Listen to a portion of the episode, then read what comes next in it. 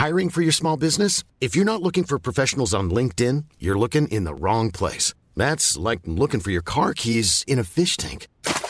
LinkedIn helps you hire professionals you can't find anywhere else, even those who aren't actively searching for a new job but might be open to the perfect role. In a given month, over 70% of LinkedIn users don't even visit other leading job sites. So start looking in the right place. With LinkedIn, you can hire professionals like a professional. Post your free job on linkedin.com slash people today.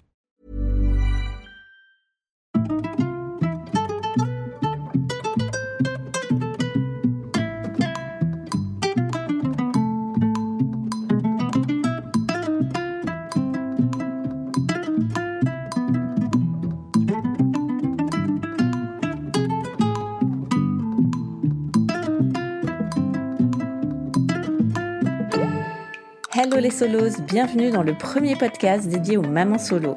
Des épisodes qui vous donneront chaque lundi les clés nécessaires pour booster votre quotidien. Je suis Shane Love, maman solo d'un petit garçon et j'ai décidé de nous rassembler pour que l'on chemine ensemble vers du bien-être, mais aussi pour parler sans langue de bois de ce qui ne va pas. Alors installez-vous confortablement, vous êtes ici chez vous. Julie vit en Suisse, approche de la trentaine, et après une énième rupture amoureuse, elle se dit qu'elle va faire son bébé en solo. Elle commence les démarches en Espagne, tout est prêt, mais le Covid va stopper net son projet. Alors en attendant, Julie fait d'autres rencontres, dont une histoire sans lendemain qui va changer le cours de sa vie. Elle découvre qu'elle est enceinte, souhaite garder l'enfant et va passer un pacte avec le géniteur qui lui ne veut pas en entendre parler. Sa grossesse en solo se passe bien car Julie est entourée de sa famille qui vit même dans son immeuble et c'est sa maman qui l'accompagne le jour de l'accouchement. Un moment fort en émotion pour elles deux qui sont déjà si proches. Dans cet épisode, on parle de faire croire monts et merveilles, d'aller sonner chez sa sœur et de garder la porte ouverte. Bonne écoute Hello Julie Hello Shane Merci de nous raconter ton histoire dans Hello Solos. Bah, merci à toi de, m'accueillir hein, ce samedi matin, c'est chouette. Alors toi, tu es la maman d'une petite fille, quel âge elle a? Oui, alors elle a, elle a eu 7 mois et demi, elle aura bientôt 8 mois, donc euh, une petite Tess qui est née euh, au mois d'avril. Et alors raconte-nous, toi tu vis où? Qu'est-ce que tu fais dans la vie? Quel âge tu as? Alors bah, moi je, je, vis en Suisse, tout près de Lausanne. Euh, pour ceux qui, qui situent un peu, je suis, je suis dans la campagne donc dans les alentours de Lausanne. J'ai eu 30 ans cet été le, le cap fatidique. Ouais. Et puis, euh, je travaille dans, dans, une assurance maladie en Suisse. Euh, on a un système où tout le monde doit être assuré. C'est pas comme comme chez vous en France. Et en fait, je suis euh, bah, conseillère euh, conseillère clientèle dans une assurance maladie. D'accord. Tu veux dire que l'assurance, elle est elle est obligatoire? Comment ça se passe Elle est obligatoire en Suisse, ouais, pour tout le monde. Tu es, obligé d'être assuré et il y a, y a pas mal d'assurances différentes. Du coup, c'est un peu à ceux qui se tirent les meilleurs tarifs euh, les uns avec les autres et, et voilà. D'accord, ok. Alors, on va repartir un petit peu en arrière. Toi, quand tu étais euh, plus jeune, quel regard tu, euh, tu portais sur l'amour Quelle idée tu te faisais de ta future famille? Alors euh, moi, ce qu'il faut savoir, c'est que j'ai grandi dans une famille, euh, une famille recomposée, mais j'ai quand même euh, quatre sœurs et trois frères. Donc pour nous, moi je compte pas les demi ou les pas demi. Pour moi, tout le monde c'est mes frères et sœurs. Et donc j'ai vécu dans, dans une famille, enfin j'ai grandi dans une famille vraiment entourée d'amour et j'ai toujours su que je serais maman. C'était c'était quelque chose qui était qui était en moi et c'était inévitable, ça ça m'arriverait. Après, c'est vrai que quand on est jeune, on, croit au grand amour, le mariage, les enfants, etc. Et en fait, ça s'est pas du tout passé comme prévu. Donc, euh, du coup, euh, j'ai pas trouvé la, la, bonne personne avec qui euh, je voulais avoir des enfants. Et euh, en arrivant sur euh, sur la trentaine, c'est vrai que je me suis toujours dit, euh, ben si c'est pas avec quelqu'un, je le ferai toute seule. j'ai toujours été super bien entourée de ma famille. Et puis c'est vrai que j'avais entamé les démarches pour partir dans une clinique en Espagne pour faire une insémination. Et puis ben le Covid est arrivé, donc du coup ça ça a tout reporté. Donc euh, j'ai mis un peu ce, ce projet, euh, ce projet de côté, tout en le gardant vraiment euh, dans un coin de ma tête. Pour moi, c'était c'était sûr que, que, que ça allait m'arriver un jour. je je savais pas encore si j'allais rencontrer quelqu'un entre temps, mais ça allait m'arriver de toute manière, je pense. Là, tu voulais congeler tes ovocytes ou tu voulais directement partir en PMA Non, une insémination. directement en insémination avec un, un donneur anonyme. Et en fait, euh, bah, j'avais vraiment entrepris toutes les démarches. Donc, j'avais plus qu'à qu'à discuter avec la, la clinique d'une date euh, à laquelle me rendre là-bas. Et en fait, euh, ben le Covid a, a, fermé toutes les frontières et du coup, ben ça s'est pas fait de suite. Du coup, j'ai continué mon petit parcours pendant le Covid à rencontrer un ou deux mecs, mais euh, sans, sans grande conviction. Euh, j'ai pas rencontré l'amour de ma vie, hein, comme tu peux en déduire puisqu'on en est là. Et du coup, euh, bah, un jour, euh, ça arrivé que j'ai rencontré quelqu'un, donc une histoire d'un soir. Alors déjà, toi, comment t'as vécu le fait que tes parents soient séparés quand t'étais plus petite? Alors moi, je l'ai super bien vécu parce que en fait, ma maman, donc elle a actuellement, elle est mariée avec quelqu'un qui, qui m'a élevée, qui pour moi est c'est mon papa en fait. Euh, j'ai eu la figure paternelle euh, grâce à lui. Parce que tu avais quel âge quand ils se sont séparés? Aussi longtemps que je m'en souvienne, j'ai jamais vécu avec mes deux parents ensemble. Enfin, je crois que je devais avoir une année et demie, deux ans grand max. Donc c'est vrai que c'est, j'ai jamais eu mon papa et ma maman ensemble. Donc en fait, j'ai jamais euh, le schéma ordinaire, je le connais pas du tout. Donc euh, c'est vrai qu'après ça s'est un peu éparpillé. Bah moi mon, mon papa, enfin mon, géniteur, lui il s'est remarié, il a eu deux filles. Ma maman pareil. Et ensuite ils ont chacun redivorcé. Et du coup, mon père a eu euh, trois garçons. Et là, ma maman, avec bah, justement le, le, mari avec qui elle est maintenant, c'est mon papa, c'est lui qui m'a élevée. C'est un parcours très compliqué parce que avant qu'elle rencontre le père de mes sœurs, elle était avec lui, mais ça s'est pas fait. Et du coup, la, la vie a fait qu'il se retrouve euh, un peu plus tard. Et c'est lui qui nous a élevés, mes, mes deux sœurs et moi. Et euh, du coup, c'est notre papa, quoi. Oui. Et alors, comment t'as vécu tout ça, toi? Bah, franchement, j'ai vraiment bien vécu. C'est vrai que euh, on est une famille très très soudée. Et euh, la plupart des gens qui, qui, nous rencontrent maintenant ne savent pas en fait que Stéphane c'est pas mon papa en fait.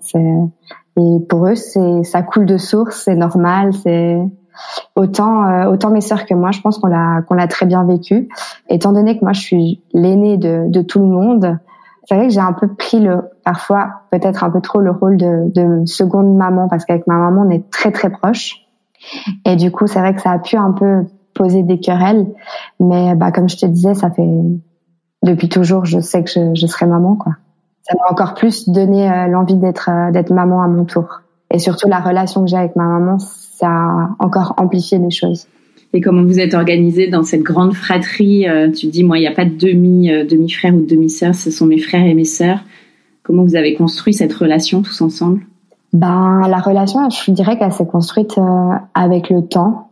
C'est vrai que j'ai j'ai grandi avec euh, mes sœurs du côté de ma maman. Ce qu'il faut savoir, c'est que mes sœurs du côté de mon père, je les ai peu vues pendant qu'on était euh, jeunes. Et on s'est rattrapé en étant, en étant adulte. On s'est retrouvés, bah, je dirais maintenant il y a une dizaine d'années, je pense, vraiment où on a construit des liens très très forts. Ben mes trois derniers petits frères Ils ont 12, 10 et 2 ans. Donc, euh, je te laisse imaginer l'écart que ça fait euh, entre nous. Donc, euh, donc non, c'est une drôle de famille. Donc, toi, tu as eu ce schéma-là. Est-ce que tu t'es dit, je veux absolument pas reproduire, même si ta famille est formidable, moi, je veux une famille, entre gros guillemets, normale, classique, ou justement, ça t'a ouvert un petit peu à toute, toute forme de famille possible? Non, alors vraiment, je me suis jamais dit, je veux un mari, avoir des enfants. Enfin, j'étais pas du tout fermée à, à, avoir une famille ordinaire, enfin classique, pas, pas, pas ordinaire classique. Du coup, justement, ça m'a ouvert, euh, ça m'a ouvert d'autres horizons. Ben moi, j'ai aussi euh, ben, la marraine de Tess qui est en couple avec une femme, qui est mariée avec une femme. Donc j'ai vraiment euh, plusieurs schémas. Je vis avec plusieurs schémas et du coup c'est vrai que, enfin c'est une richesse et j'ai été ouverte à toute possibilité. Quoi. Et alors à quel moment tu envisages euh, de faire un bébé toute seule? Parce que tu as à peine 30 ans en fait euh, quand tu prends la décision. Le champ est des possibles est encore là au niveau de l'horloge biologique.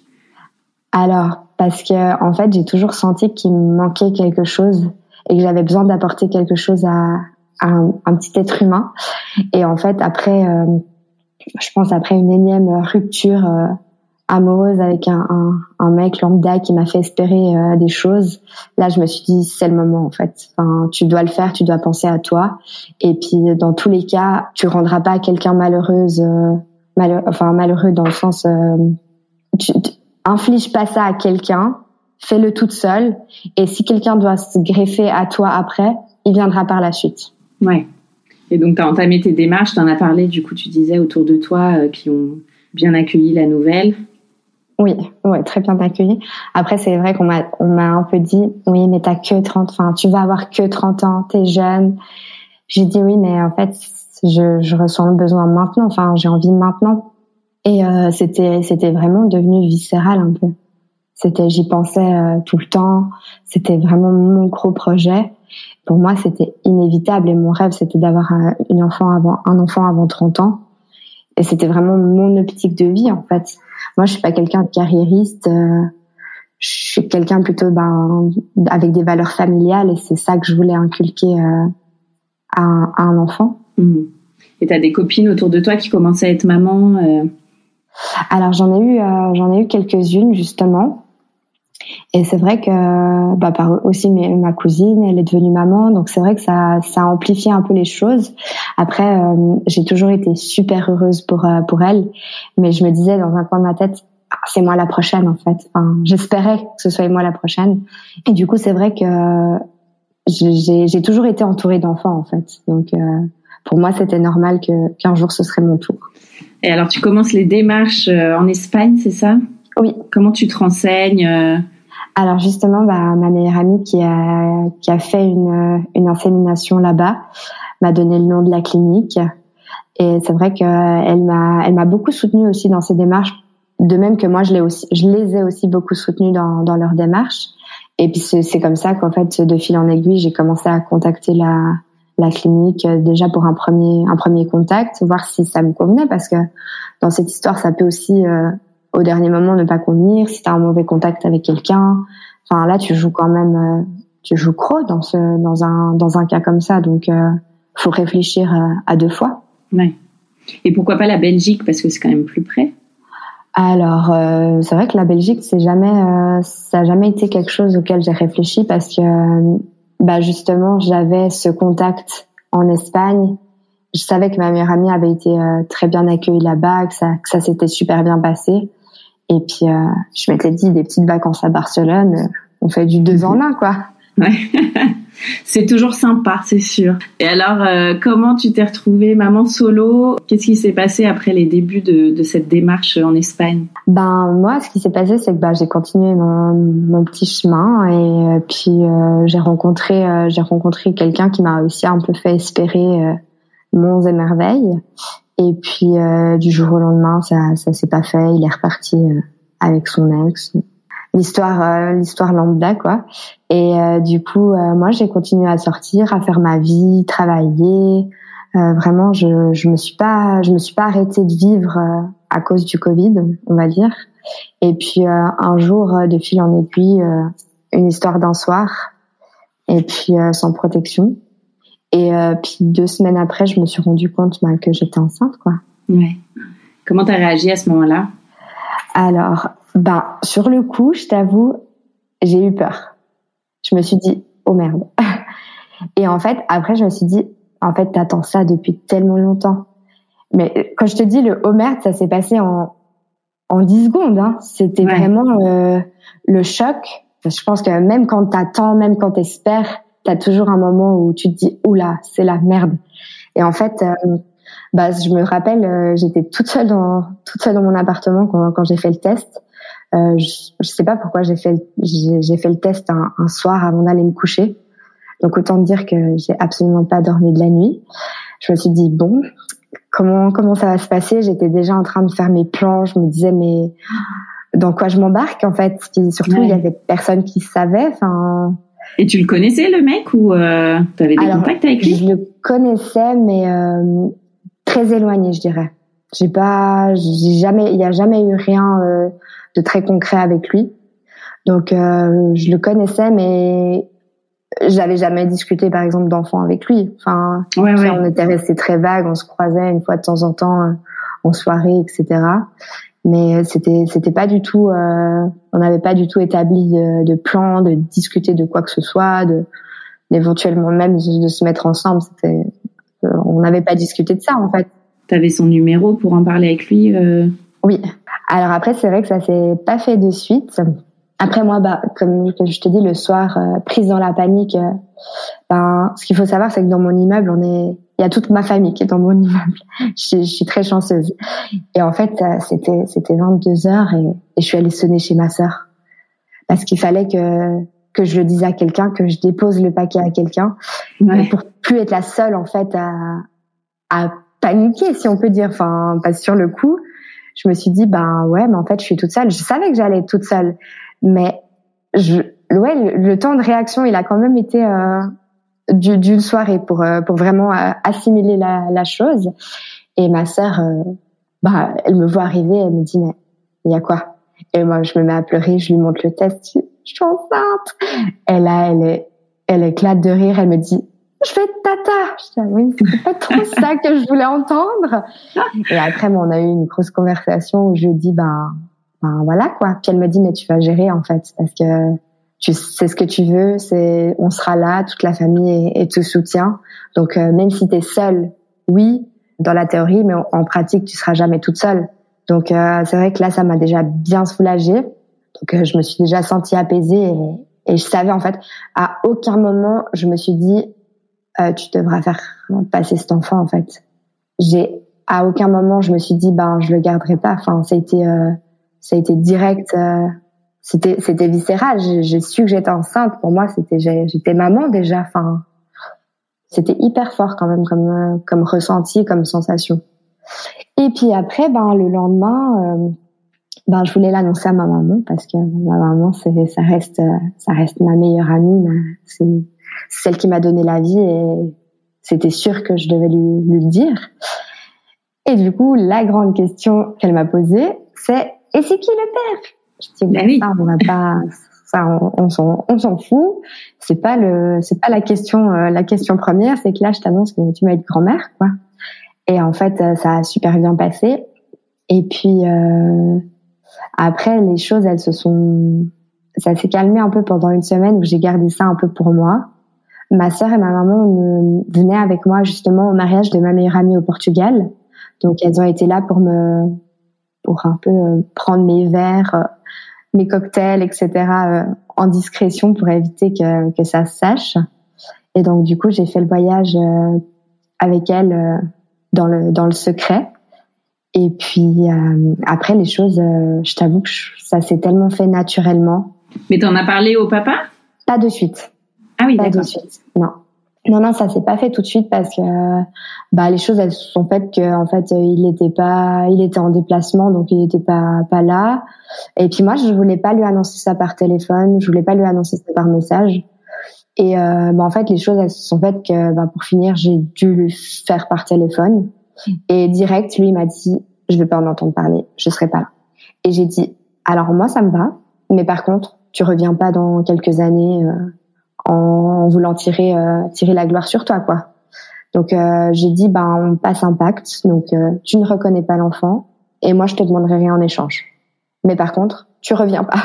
Je pense que pour lui ça a été un choc. Il m'a dit d'ailleurs il m'a dit moi je c'était pas envisageable enfin il m'a dit même si on avait été ensemble depuis deux ans, j'aurais jamais voulu de cet enfant en fait. Lui il veut pas il veut pas du tout d'enfant. Et moi j'étais OK avec ça tant que lui respectait aussi ma décision j'allais respecter la sienne et puis euh, son vœu de pas, pas, pas reconnaître cet enfant. Ouais. Je lui ai annoncé ça euh, bien plus tard. Je pense que j'étais déjà bien enceinte de, je dirais un mois et demi, voire même deux mois. Ouais. J'ai pas ressenti le besoin de lui dire avant parce que, bah pour moi, de toute façon, ma décision, elle était prise. Et euh, même s'il voulait pas, même s'il voulait pas la, la, la reconnaître, ça changerait rien pour moi en fait. Et même le fait de lui en parler, ça changerait rien dans le sens que il a essayé de me dissuader. Hein. Il a essayé de me dissuader. Et en fait, euh, ça a que renforcé euh, mon amour pour cet enfant et, et, ma décision, en fait. Hmm. Tu te disais quoi quand il essayait de t'en dissuader, justement?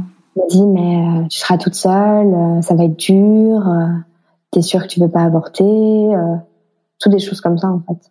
Ouais. Et toi, tu te disais quoi quand lui te disait ça? plus, plus il me disait ça, plus je me disais non, bah, je, je vais garder cet enfant en fait. Parce que j'ai tellement d'amour à donner à un enfant que ben, il ou elle manquera de, rien. Donc euh, non, c'était pour moi c'était c'était impensable et c'est sûr que que j'allais jamais euh, avorter quoi. Ouais. Est-ce que tu as eu des remarques par rapport à ça, euh, le fait que tu gardes l'enfant, que lui n'en veuille pas, que ce soit une histoire d'un soir? Alors j'ai eu des remarques, oui, des personnes que très très proches qui m'ont, ça m'a beaucoup blessé en fait qu'on dise que j'étais égoïste parce que cet enfant grandirait sans père. J'avoue que j'ai un peu, c'est la remarque qui m'a fait le plus mal, puis en même temps c'est la remarque qui m'a permis de me remettre le plus en question et de, de pouvoir vraiment euh, me dire, mais en fait j'ai eu bah, le mari de ma maman. Euh, plus tard, dans le sens, euh, j'ai pas eu besoin d'une figure paternelle avant, et je me suis dit, mais en fait, c'est pas parce que j'ai un enfant que ma vie, elle est, elle est finie. Peut-être que je vais rencontrer quelqu'un qui, qui sera sa figure paternelle, en fait. Donc, euh, c'est vrai que sur le moment, je l'ai, je l'ai mal pris, mais en fait, ça m'a réconforté dans l'idée de, que j'allais y arriver, en fait. Parce qu'au final, même si j'étais partie en Espagne pour faire une insémination avec un donneur anonyme, la situation, elle aurait été la même. Après, il y a beaucoup de gens qui, tu sais, ce sont des fouines qui essayent de savoir qui, euh, quand, comment. Et en fait, je me suis jamais laissée démonter parce que ça, c'est un pacte qu'on qu'on a qu'on a fait entre lui et moi, euh, que ça resterait entre lui et moi. Quoi. Ouais. Et alors, comment s'est passée ta grossesse en solo? Alors, euh, en solo, mais très bien entourée de, de, de, de ma maman. Enfin, j'ai énormément de chance qu'elle soit qu'elle soit présente tout le long. Euh, j'ai eu énormément de chance d'être dans, dans le même immeuble aussi euh, qu'eux. Et donc ça, ça a été vraiment, euh, ça a été vraiment une chance. Et euh, ça s'est bien passé. Écoute, franchement, euh, ben vomissements, c'est ce qui m'a alerté en fait au début. Euh, je suis contente, ben j'ai pas pris énormément de poids. Je suis restée bien stable et ça c'est quelque chose qui me faisait très peur. Je me disais mais oh, si je deviens énorme, après c'est sûr que personne voudra de moi. Et en fait non, je suis, ça, je suis restée euh, dans une bonne. Euh, je crois qu'en tout et pour tout, je dois avoir pris 10 kilos de toute ma grossesse. Ah oui. Donc euh, non, je, je, je, suis vraiment contente. C'est pas, c'était pas, c'était pas énorme.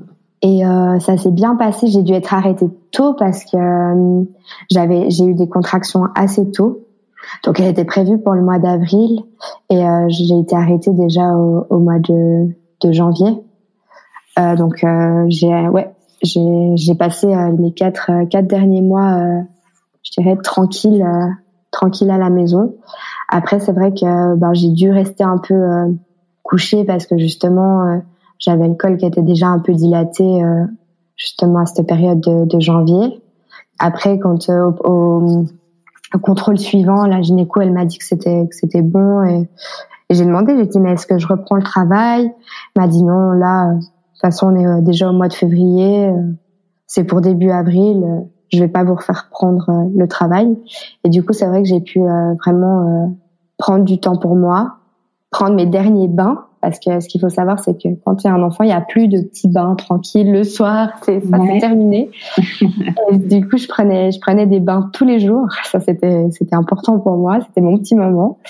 Et euh, bah, j'ai, j'ai pu préparer euh, le petit coin chambre euh, tranquille. J'ai fait ça avec ma maman, acheter le lit, les habits. On n'a pas su tout de suite. Au début, je voulais pas savoir le sexe, le sexe de ah l'enfant. Et en fait, euh, un jour, on a craqué au, bah, au, contrôle de janvier. Euh, j'ai demandé le sexe, puis en fait, on l'a, on s'est, on a découvert ma maman et moi ensemble. Et ma maman, elle savait déjà. Elle m'a dit non, mais c'est sûr, je, je, le savais. Et euh, du coup, elle, elle a déjà en amont, elle achetait déjà plein d'habits, plein de choses et tout. Et puis je dis mais maman, si tout d'un coup c'est un petit gars, on fait quoi? Elle m'a dit non non, tu verras, c'est une fille. Je, je sais, c'est une fille. Bon, bah, ok. Et du coup, ben, j'ai partagé ça avec ma maman et euh, c'était trop bien, quoi. J'étais, trop heureuse. T'as eu des peurs euh, par moment? Des peurs, non. Après, c'est vrai que beaucoup de gens me disent, oui, mais tu lui diras quoi? Alors, c'est vrai que ça, c'est, c'est, je peux pas dire que c'est une peur, mais euh, j'y pense quand même. Enfin, je sais qu'un un jour j'aurai des questions et ben, je me dis que j'ai encore le temps de, de voir, de, de réfléchir. Mais des peurs, oui. Après, la peur quand même de d'être d'être seule, de gérer seule, euh, même si c'est quelque chose que, que je voulais vraiment euh, du plus profond de moi. oui, c'est de toute façon tu, tu passes un peu par de la peur, mais pas de, vraiment euh, pas de choses qui m'ont empêché de dormir ou que j'étais vraiment trop mal ou, ou, des choses comme ça. Non, c'était plus euh, des peurs pour plus tard en fait. Ouais. Et alors pour l'accouchement, j'imagine que tu as choisi ta maman comme accompagnatrice? Ah oui, ça c'était la question, elle ne s'est même pas posée, c'était inévitable. Bah du coup la, la petite était prévue pour le, le 3 avril et ben elle n'est pas venue le 3 avril. Euh, j'ai dû être euh, déclenchée euh, en Suisse. Euh, je suis rentrée en, à la maternité le, le 16 avril et en fait si tu veux ils m'ont déclenché d'abord par ballonnet je sais pas comment ça se passe chez vous en France, mais moi j'étais à bah, du coup plus euh, plus 13. Donc euh, ils te mettent un ballonnet euh, pendant 24 heures pour pour dilater le, col. Inefficace. J'ai fait mes 24 heures avec le ballonnet, ça a eu aucun effet. Après ils m'ont mis les, le tampon de cytocine, ils peuvent t'en mettre jusqu'à 5 par 24 heures. Je crois j'en ai eu 3 et rien du tout. Enfin absolument rien. Il y en a même un qui est tombé. Euh, du coup, ils, ils m'ont dit ah ben on en remet un. Je dis à un moment je repars pas pour 24 heures. Enfin, ouais. T'avais des contractions. Ouais, les contractions ont commencé assez tôt. Je dirais que le, bah, je suis rentrée à la maternité le samedi matin et les contractions ont commencé quand même. Euh, je dirais le dimanche parce que le ballonnet il a pas vraiment fait effet, mais bah, je contractais déjà d'avant donc euh, mais sans que ce soit efficace. Et puis, euh, c'est vrai que le, lundi, euh, moi, je disais à ma maman, j'en peux plus, moi, je veux, je veux qu'elle sorte. Alors, je marchais, je marchais, mais il y avait, il y avait rien qui se passait. Enfin, en trois jours de, trois jours d'hôpital, euh, je suis restée dilatée à 1. Et en fait, je me suis dit, elle va jamais venir. Et le mardi matin, il m'amène le petit déjeuner. Et puis, euh, je dis en rigolant à l'infirmière, je dis, vous pouvez le récupérer, hein moi je passe sur le billard aujourd'hui, euh, elle sort. Hein. Et l'infirmière qui me dit euh, non, euh, on n'a pas tout essayé, il y a encore une autre méthode qu'on va essayer, on va vous faire des injections. Je dis non non, je dis c'est hors de question, je dis elle sort aujourd'hui. Et puis elle me dit mais non, bah c'est un échec, on peut pas vous faire une césarienne comme ça. Je dis la, la question elle se pose plus là, je ne mange pas, vous reprenez votre plateau repas, elle sort. Et puis ma maman était partie se reposer à la maison et là je l'ai appelée, je dis écoute viens parce que elle sort, euh, sort aujourd'hui. Il me faut une césarienne. Puis elle me dit, mais t'es sûre et tout? J'ai dit, non, non, mais je suis pas encore sûre, mais je vais être sûre dans pas longtemps. Et du coup, ben, on va le combat. Euh, tous les médecins qui viennent me disent, on n'a pas tout essayé. Euh, c'est pas encore le, moment et tout. J'ai dit, non, mais moi, j'en peux plus, en fait. Enfin, j'avais des contractions. J'avais d'ailleurs demandé la péridurale dans la nuit du lundi au, mardi parce que c'était, c'était devenu insoutenable. Et puis pourtant, j'ai bien, j'ai tenu depuis le, le dimanche euh, sans, sans péridurale et je me disais non non mais parce que moi mon accouchement de rêve c'était un accouchement sans péridurale par voie basse. J'ai mis euh, j'ai mis un au revoir à à, à mon rêve. J'ai compris que j'allais j'allais quand même demander la péridurale et j'allais quand même accoucher par césarienne. Et au final euh, bah ça s'est super bien passé. Donc ma maman est arrivée et les médecins me disaient mais non, on n'a pas tout cessé. Je dis mais je, je, m'en fiche en fait. Euh, arrêtez de, de vouloir euh, de vouloir aller plus loin. Je dis là, ça fait quatre jours, trois jours que je suis là. Mon col s'est pas dilaté d'un centimètre. C'est de l'acharnement. Et du coup, j'ai dû signer euh, une décharge pour pour dire que je, connaissais les risques d'une césarienne, que j'étais ok avec ça, etc. Et puis en fait, après, ça s'est ça s'est très vite, tout s'est accéléré très vite. J'ai signé ce papier à midi et demi. On m'a dit ah mais on va venir vous chercher dans l'après-midi, ça se fera parce qu'il y a, a d'autres personnes qui sont en train d'accoucher, donc on doit garder un bloc au cas où ça, ça doit partir en césarienne. Puis moi je me suis dit du moment que c'est aujourd'hui, euh, le reste je m'en fiche. Quoi. Et puis en fait euh, à une heure on est venu, on m'a on m'a dit ben on va partir au bloc dans 15 minutes. Quoi.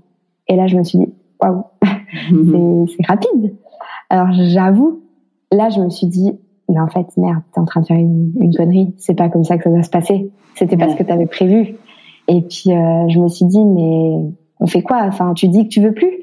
Puis après, je me suis dit, mais au final, c'est reculé pour mieux sauter parce que les injections, même la l'infirmière sage-femme, elle me disait, ben l'injection, on peut pas la faire avant d'être dilatée à 4. Je dis, ben ça se fera jamais alors. Enfin, j'étais toujours à 1.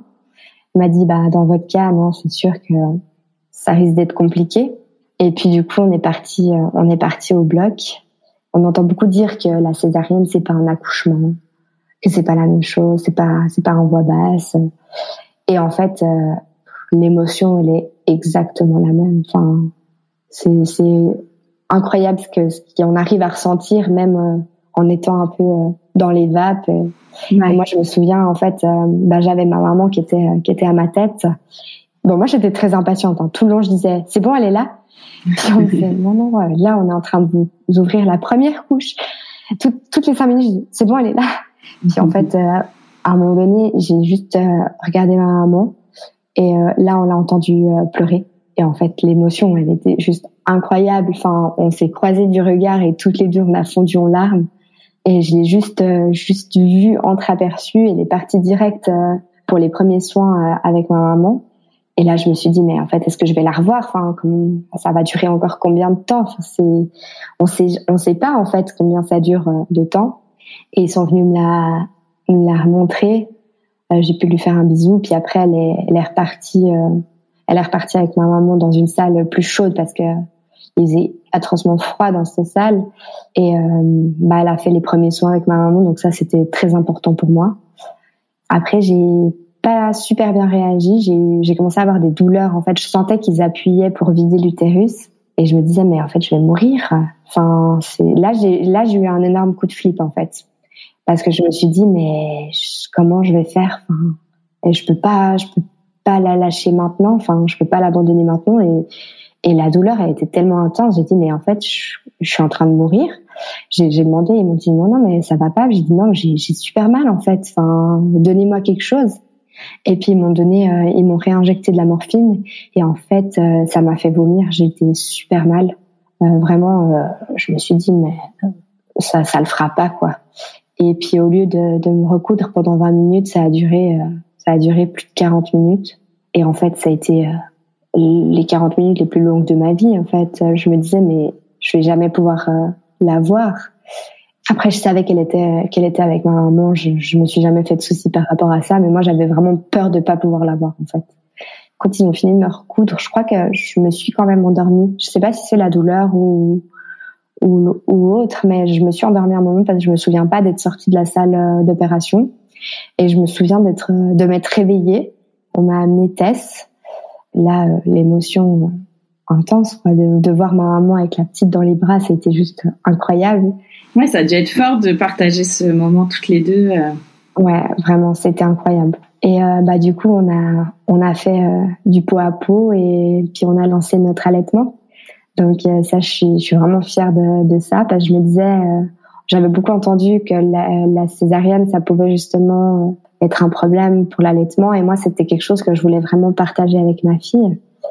bah en fait, c'est nickel. Depuis bientôt huit mois, ça roule et je suis vraiment trop contente, quoi. Et alors, comment se sont passés les premiers jours, le retour à la maison, tes débuts dans la vie de maman solo Surtout après une césarienne, c'était pas trop compliqué? Alors bah écoute, euh, j'ai eu énormément de chance d'arriver euh, dans mon appartement et que je sois très bien entourée par toute ma famille. Donc euh, ça s'est très bien passé. Je me suis pas du tout sentie seule à aucun moment et en même temps j'attendais tellement de, de me retrouver toute seule avec elle. Parce que je me disais c'est là que la vraie vie elle va commencer en fait de, de sortir euh, sortir de l'hôpital de me retrouver dans, dans notre espace dans notre chez nous. Après ce qu'il faut savoir c'est qu'en Suisse à la, à la, maternité en tout cas pour le, le CHUV à, à Lausanne t'es 24 heures sur 24 avec ton bébé. Ils te le mettent pas en pouponnière ou quoi que ce soit. Ils te ils te laissent vraiment après, je t'avoue que euh, il y a juste eu, euh, je me suis sentie un peu euh, pas délaissée, mais j'ai pas eu vraiment d'infirmière ou de sage-femme qui est venue pour euh, pour voir si l'allaitement se passait bien. Ouais. En fait, ils sont partis vraiment du principe que que ça roulait et je me dis mais heureusement que ça roulait parce que j'aurais pas voulu que ma fille perde du poids ou, ou, quoi. Et vraiment, j'étais j'étais vraiment un peu livrée à moi-même. Il savait que tu étais maman solo? Oui, oui, oui, elle savait, elle savait. Après, tu sais, c'est un tellement grand hôpital. je pense qu'on est on est 20 à avoir couché en même temps, quoi. C'était les, les chambres étaient pleines. Moi, j'étais dans une chambre à deux et euh, ils ont pas le temps en fait de venir euh, voir si ça va, etc. T'as as ton t'as ton bébé avec toi tout le temps en fait. et ce qui te, ce m'a un peu dérangé, moi je suis pas je suis pas quelqu'un de très sociable, tu sais. Et euh, au CHUV justement quand tu vas manger, alors le premier jour ben on te on t'apporte à manger dans ta chambre. Et à partir du deuxième jour, euh, bah en fait, tu dois aller au petit réfectoire qui est pour toutes les mamans, pour un peu essayer de créer du lien avec d'autres mamans. Sauf que ben quand tu sors d'une césarienne, que que t'es solo, c'est c'est compliqué quand même. Et ça, moi, ça je l'ai un peu dit, mais en fait, je veux pas. Et pour finir, je disais, je, je mange pas. C'est ce qui s'est passé. Du coup, je j'allais même pas manger au, au réfectoire.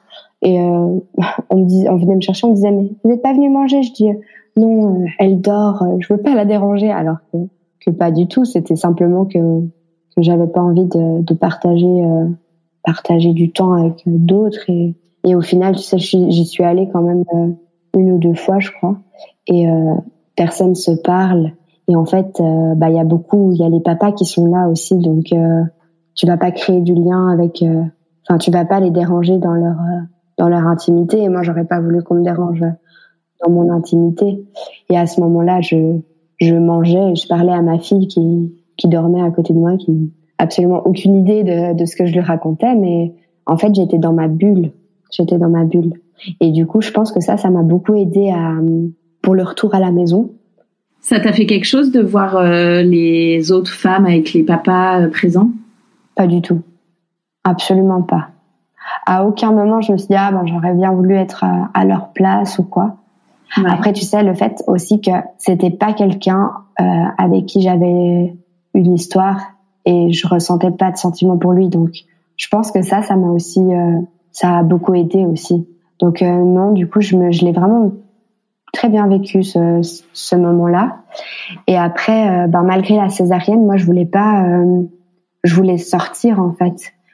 Donc, je voulais pas rester enfermée à la maison. Je suis pas quelqu'un c'est complètement contradictoire avec ce que je viens de te dire que je suis pas sociable, mais euh, euh je, je, voulais voir du monde euh, et je voulais, euh, enfin, je voulais voir ma famille.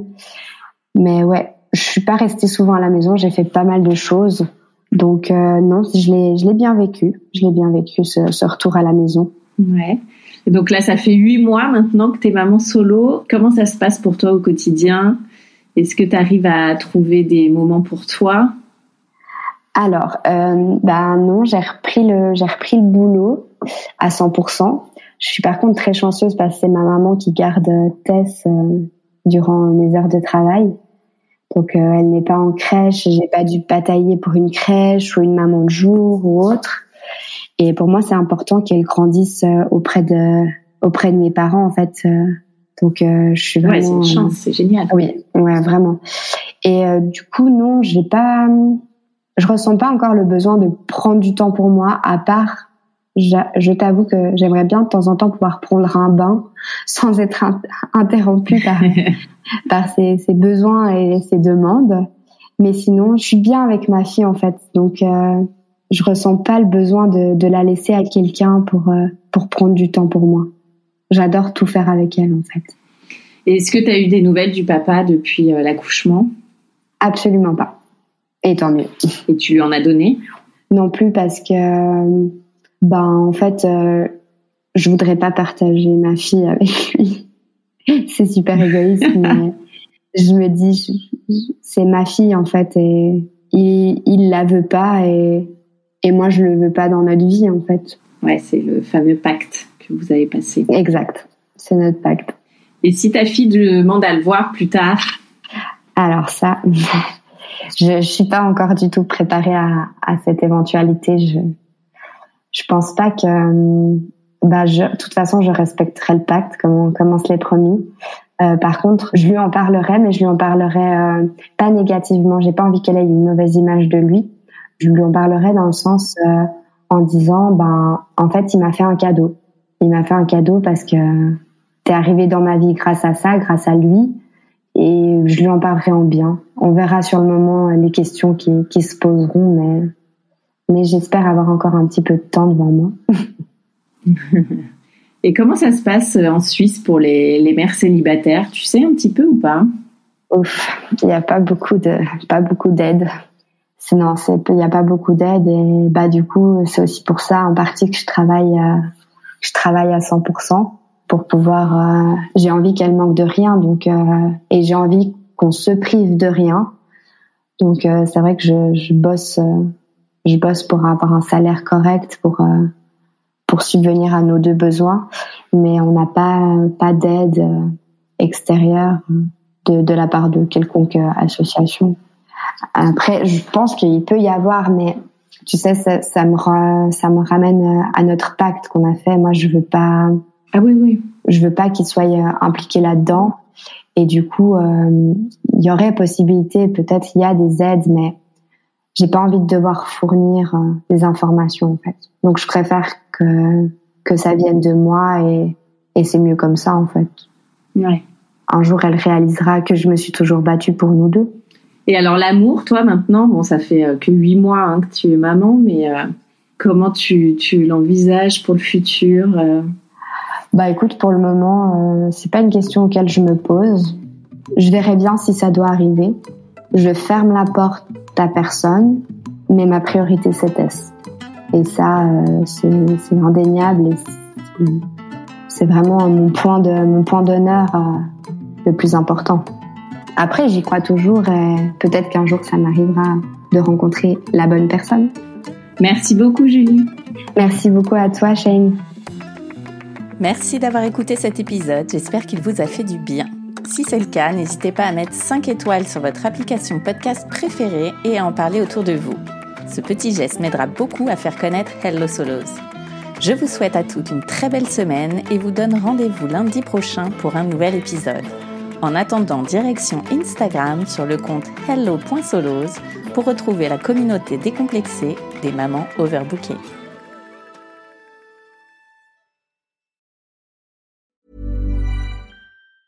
Hi, I'm Daniel, founder of Pretty Litter. Did you know cats tend to hide symptoms of sickness and pain? I learned this the hard way after losing my cat, Gingy. So I created Pretty Litter, a health monitoring litter that helps detect early signs of illness by changing colors, saving you money and potentially your cat's life. Pretty Litter is veterinarian developed, and it's the easiest way to keep tabs on your fur baby's health right at home. Go to prettylitter.com and use code ACAST for 20% off your first order and a free cat toy. Terms and conditions apply. See site for details.